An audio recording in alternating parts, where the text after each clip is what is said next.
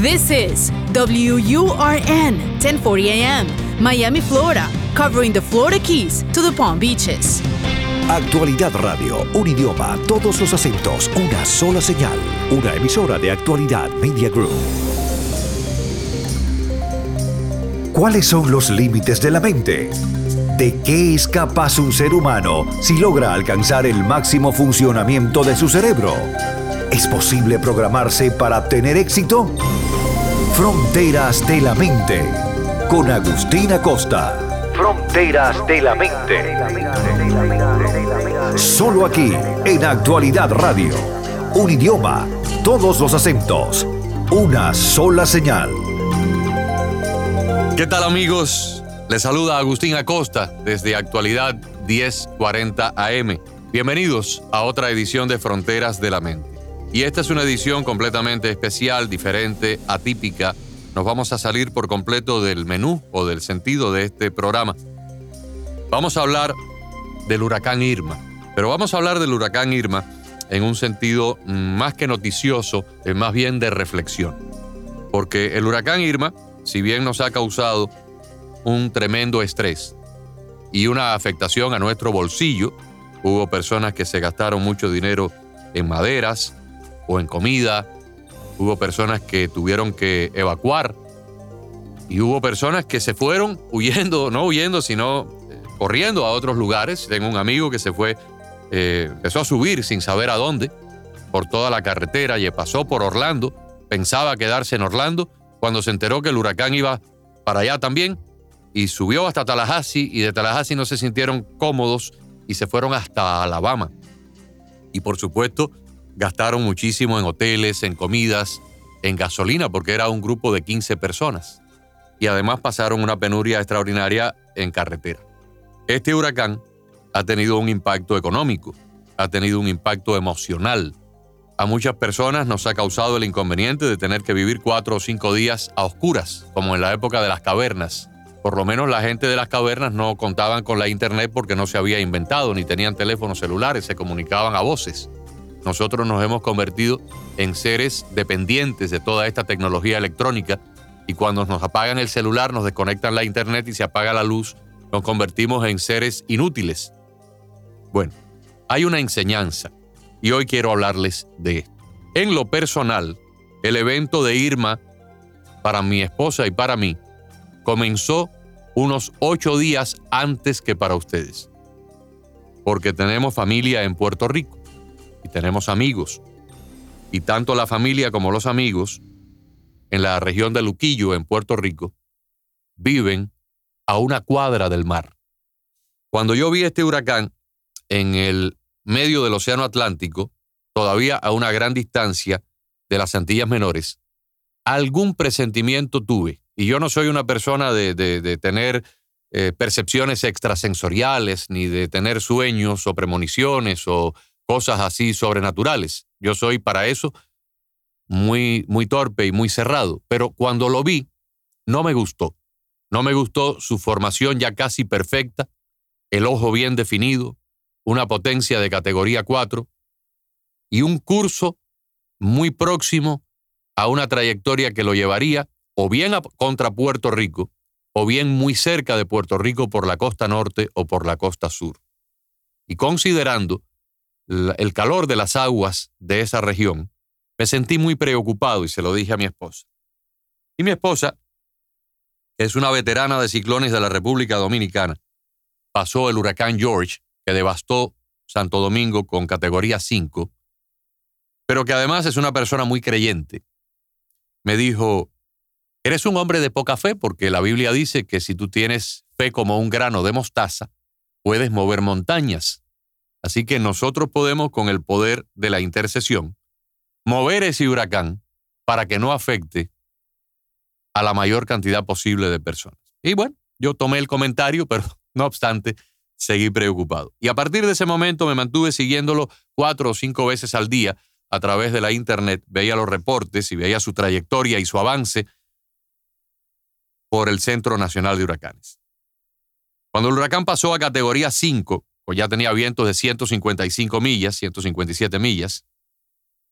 le presté todavía una mayor atención. Y a las pocas horas, me acuerdo que eso fue una mañana, y ya al mediodía, cuando yo llegué a la radio a realizar el programa diario, el huracán tenía vientos de 185 millas. Era, en ese instante, el huracán más potente jamás existido en el Océano Atlántico, porque hubo otro más potente, pero fue en el Golfo de México. De ahí en adelante, aquello se convirtió para mí en una especie de obsesión y se fue acercando a las Antillas Menores, y se fue acercando, y se fue acercando, y se fue acercando. Y me acuerdo que la noche antes de que el huracán llegara a las primeras Antillas, hicimos una invocación en casa. Yo hice una invocación mental y le pedí a Dios que si este monstruo no se pudiera disolver, que por lo menos terminara cobrando el menor número de vidas. Pasó el huracán sobre la isla de Barbuda, al norte de las Antillas Menores, y de ahí siguió para Puerto Rico. Yo estaba casi seguro que iba a devastar la costa norte de Puerto Rico. Y me preparé para lo peor, para recibir las noticias más espantosas de la familia y de los amigos que allí estaban. Por alguna razón que todavía no podemos entender, el huracán pasó a cerca de 50 o 60 millas de la costa. Y lo único que sopló en esa zona fueron vientos de tormenta tropical alta, vientos de 60 o 70 millas, y como en Puerto Rico casi todas las edificaciones son hechas de concreto, incluyendo el techo, y las paredes tanto exteriores como interiores, la isla apenas quedó dañada. Perdieron una gran cantidad de electricidad pero daños personales no hubo, ni tampoco hubo que lamentar víctimas fatales. Y el huracán siguió. Y me acuerdo después que pasó por Puerto Rico, volví a hacer la invocación para que no golpeara de, pleno a la República Dominicana, porque en la República Dominicana también tenemos familia y amigos. Y en el programa de radio también exhortamos, mi compañera Carinés y yo, a las personas para que le pidieran a Dios que este huracán zigzagueara de forma que causara el menor daño posible. Y no golpeó a la República Dominicana, a pesar de que se inundaron algunas ciudades, algunos pueblos como Río San Juan, hubo penetraciones del mar en Nagua, pero no hubo que lamentar muertos. Y pasó por Haití, que es un país que está prácticamente sumido en una perenne miseria debido a múltiples desastres naturales y tampoco mató a nadie. Siguió para Cuba. Y ahí fallaron un poco nuestras intercesiones porque realmente pensábamos de que se iba a alejar de la costa cubana y no lo hizo.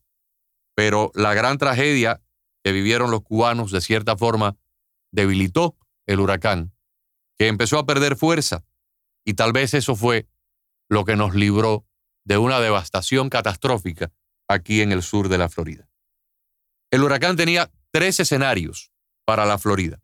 De acuerdo a los modelos de computadoras que se iban desplazando de una hora para otra y de un día para otro y cambiaban y se, se tornaban hacia el oeste y luego hacia el este y volvían hacia el oeste, el huracán tenía tres posibilidades. La primera era entrar a la península a la altura de Cayo Largo y atravesar exactamente por encima de Miami, Fort Lauderdale, West Palm Beach y seguir por toda la costa atlántica, que es la zona más poblada, hasta el norte.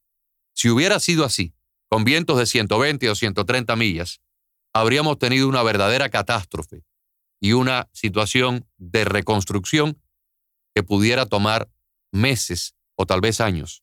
Un alcalde de aquí del condado Miami-Dade, unas horas antes nos dijo, a Carinés Moncada y a mí, que nos podíamos preparar para un retroceso de 15 años en nuestra economía si se cumplía este primer escenario. El segundo escenario era que el huracán entrara a la altura de Cayo Maratón, pasara del Océano Atlántico al Golfo de México y luego entrara exactamente por el centro de la península, por los Everglades, en cuyo caso para Miami-Dade no sería un impacto directo, pero estaríamos recibiendo tal vez vientos de unas 100 millas por hora, porque estaríamos a muy poca distancia de su centro, aproximadamente a unas 30 o 40 millas del ojo del huracán, que hipotéticamente en ese segundo escenario se estaría desplazando por el mismo centro de la península, pero recordemos que el ancho de costa a costa es apenas de 100 millas. Y eso representaría que el mismo daño y la misma fortaleza de los vientos para la costa del Atlántico sería sentida por nuestros vecinos de la costa del Golfo. Y el tercer escenario era que pasara por la costa del Golfo, directamente por encima de ciudades como Naples, Fort Myers, Tampa, Sarasota, San Petersburg.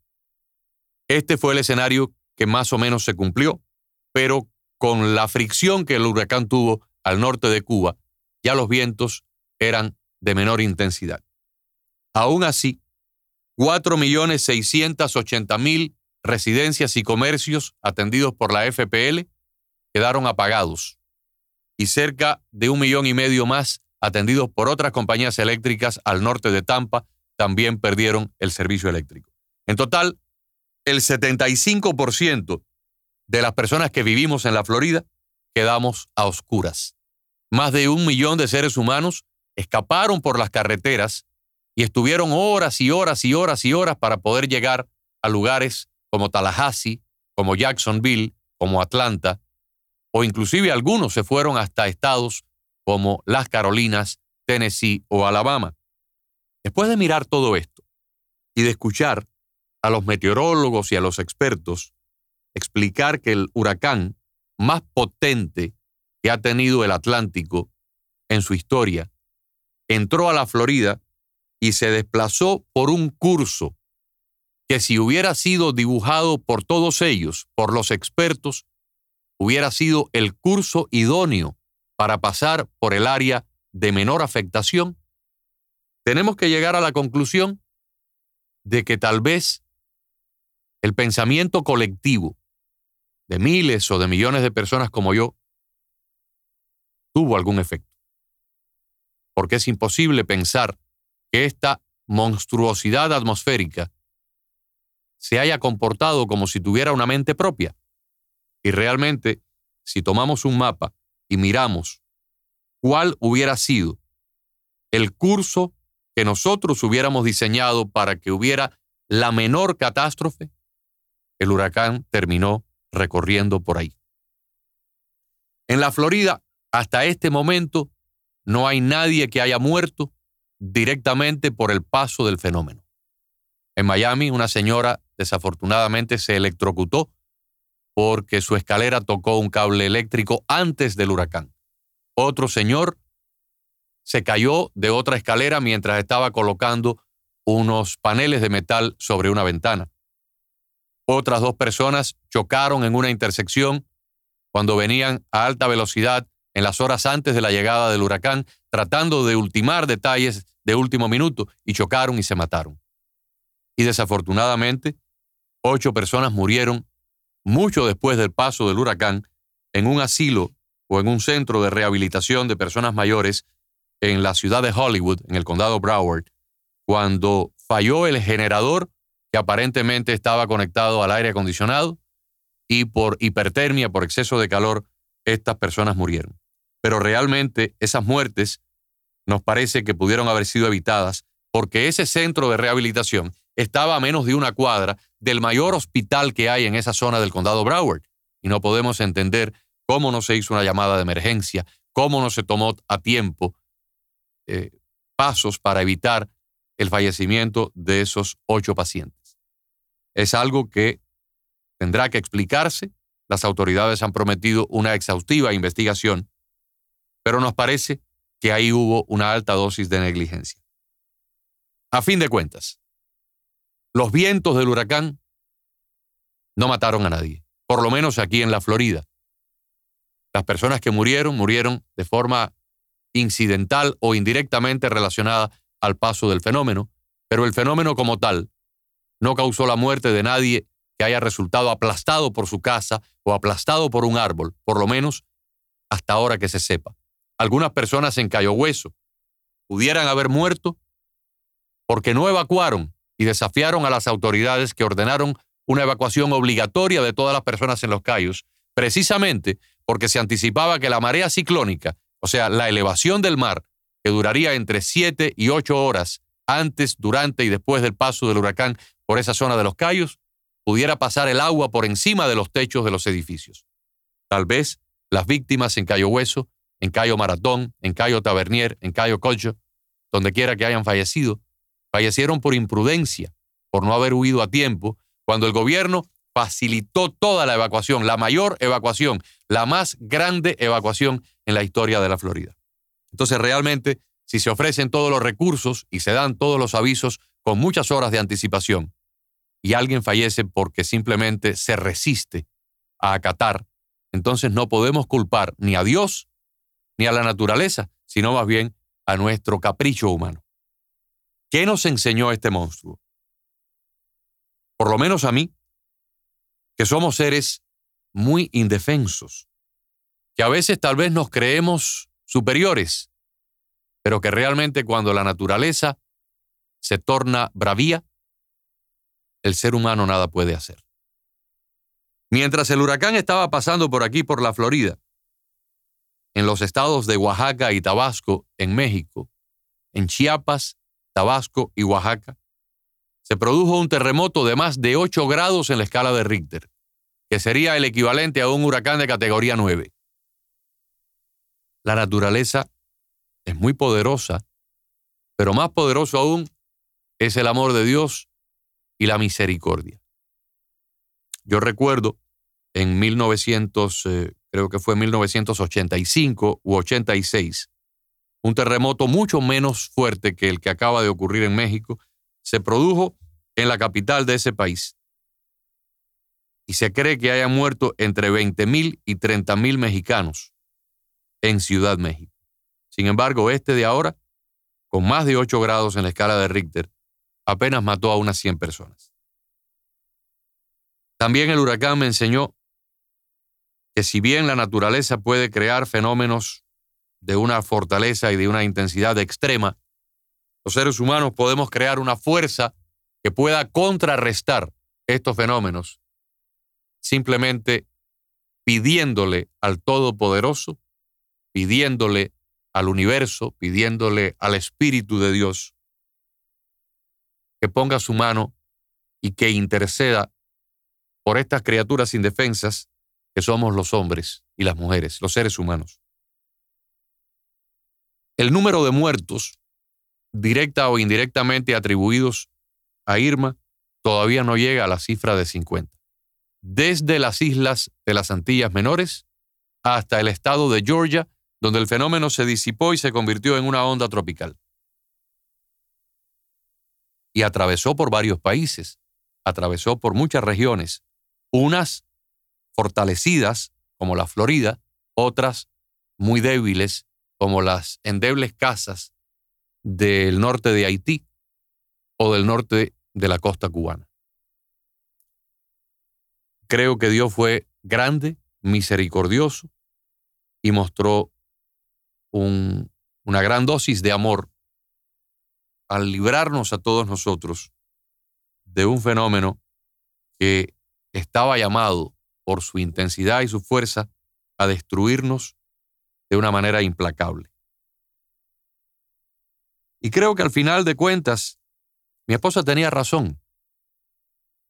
Durante las horas en que el huracán estaba pasando, y además de eso, pasó, no pasó de largo como Andrew, que estuvo cuatro o cinco horas soplando, este monstruo comenzó a soplar el sábado por la tarde, por lo menos en mi casa.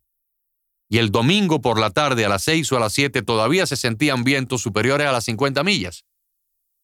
Porque desde que llegó a los Cayos hasta que pasó al norte de Fort Myers, sentimos aquí en el sur del condado Miami-Dade la potencia de los vientos. Y si bien no eran vientos superiores a las 80 o 100 millas, eran vientos que impresionaban. Durante todo ese tiempo, mi esposa cantaba. Si tienes fe como un granito de mostaza, moverás montañas. Y lo repetía y lo cantaba y se lo decía a los niños como para tranquilizarlos. Y después que pasó todo esto, yo me puse a reflexionar y me di cuenta que efectivamente es una de las grandes verdades que se dijeron en esas horas. Porque Dios lo dijo, lo dijo Jesucristo, lo dijeron sus apóstoles. El poder de Dios mueve montañas. El poder de Dios puede cancelar los, efectos de la naturaleza. El poder de Dios puede suspender las leyes naturales, como bien lo hizo Jesucristo durante el tiempo que vivió con sus apóstoles. Recordemos la multiplicación de los panes y los peces. Recordemos la transmutación del agua en vino. Recordemos cuando se desató una tormenta enorme en el mar de Galilea y Jesucristo poniendo su mano la mandó a tranquilizar y la tormenta desapareció. Recordemos cómo Cristo en un momento dado caminó sobre las aguas para rescatar a uno de sus apóstoles que se estaba ahogando. Y recordemos, por supuesto, la resucitación de un amigo que ya llevaba tres días muerto. Así que si el poder de Dios es capaz de hacer eso, pues yo creo que nosotros tenemos una poderosa arma para el próximo huracán. Porque además, vivimos en un área huracanada. Aquí jamás va a haber una nevada. Jamás vamos a abrir la puerta de la calle y nos vamos a encontrar con siete pies de nieve del otro lado. Aquí nunca vamos a tener la sorpresa de un terremoto como el de México. Pero huracanes vendrán muchos. Y yo creo que la próxima vez que venga un huracán, debemos prepararnos no solamente con las linternas, con el agua, con la comida o con los paneles en las ventanas. Debemos prepararnos mentalmente para confrontar esta fuerza desequilibrada de la naturaleza y poderla, con el poder de nuestra mente y con el poder de Dios, con el poder de nuestra intercesión, hacer que no golpee a una zona poblada y que cause la menor destrucción posible de vida y de propiedad. Porque a fin de cuentas, si las sagradas escrituras en las que creemos más de mil millones de seres humanos entre católicos y evangélicos nos dicen de que el que tenga fe como un grano de mostaza puede mover una montaña. ¿Por qué no mover un huracán? ¿Por qué no pedirle a Dios que el próximo huracán se disipe, se desvíe, se disuelva y si llegue, llegue débil y que pase por lugares por donde no cause tanto daño? ¿No le parece a usted que nos está escuchando que tal vez esta sería una sabia cosa a hacer además de todas las otras cosas materiales que podemos poner en práctica, colocar las protecciones en nuestras casas, evacuar a nuestra familia si fuera necesario, comprar la comida y la gasolina para no quedarnos desprovistos después del paso del huracán. Pero también la próxima vez que venga, recuerde estas palabras, recuerde este programa. Y en la quietud de su mente y de su corazón, saque un tiempito y aléjese de ese bullicio del corre-corre, de la ferretería, del supermercado, de la estación de gasolina, de la larga fila, de la gente que casi se mata antes de que llegue el huracán peleando por una botella de agua. Y haga un tiempo aparte, tal vez debajo de la mata de mango, o cerca de la cerca del vecino, o en el closet de su casa. Póngase de rodilla y pídale a Dios que si el huracán se puede disolver, que lo disuelva. Y si se puede desviar, que lo desvíe y sobre todo que no mate a nadie, que no destruya propiedad privada, que no destruya la infraestructura de la que necesitamos luego para vivir, la electricidad, las redes, la telefonía, las torres, los mercados, los abastecimientos esenciales para nuestra vida. Irma pasó y dejó a 75% del estado de la Florida a oscuras, pero pudo haber sido catastrófico como Andrew, que destruyó casi toda la red eléctrica. Y hubo personas que estuvieron hasta tres meses para recuperar la electricidad. Pero este no ha sido el caso. El huracán apagó el 75% de los hogares de la Florida y a los cuatro días ya las tres cuartas partes de aquellos que estaban apagados ya teníamos el servicio eléctrico. Pudo haber sido mucho peor. Yo creo que a fin de cuentas tenemos que dar gracias a Dios porque el fenómeno fue como fue y sobre todo porque se desató una solidaridad extraordinaria de seres humanos que vinieron desde muy, muy remotos lugares de la Florida a ayudar antes de que el huracán llegara a nuestros entornos. Conocimos de un grupo de personas que salieron desde Canadá, técnicos eléctricos de una compañía canadiense, salieron desde Canadá tres días antes de que el huracán llegara a Cayo Hueso, porque sabían que su trabajo iba a ser necesario. Y estuvieron cinco días en la carretera y llegaron a Miami dos días después de que nos quedamos a oscuras. En total estuvieron cinco días desde Canadá hasta la Florida y ayudaron a restablecer la electricidad de miles de personas en el sur de la Florida. Y no fueron los únicos. Vinieron de Ohio, de Michigan, inclusive de Texas, por donde antes había pasado Harvey, de California. Vinieron también de New Jersey, de Nueva York, de Tennessee, de Alabama. Vinieron más de 30.000 técnicos eléctricos, 10.000 marineros a bordo de un portaaviones y de tres barcos de guerra, y 7.000 guardias nacionales de la Florida, miles de policías, trabajadores voluntarios de la Cruz Roja y de las iglesias. La mayor evacuación de la historia de nuestro país, pero también la mayor movilización de buenos samaritanos. Así que mirando esto de forma retrospectiva, la lección es de que somos seres indefensos, somos seres vulnerables, somos seres acostumbrados al modernismo de la tecnología de, hoy. Ya casi hemos olvidado la forma primitiva en que vivían nuestros padres y nuestros abuelos en los países de América Latina. Pero no importa, por encima de todo, tenemos un Dios amoroso que en un momento de gran dificultad es capaz de mover las fuerzas de la naturaleza para que un fenómeno llamado Irma termine siendo un evento que todos podemos enfrentar. Gracias y hasta la próxima semana. Fronteras de la Mente con Agustina Costa. Fronteras de la Mente.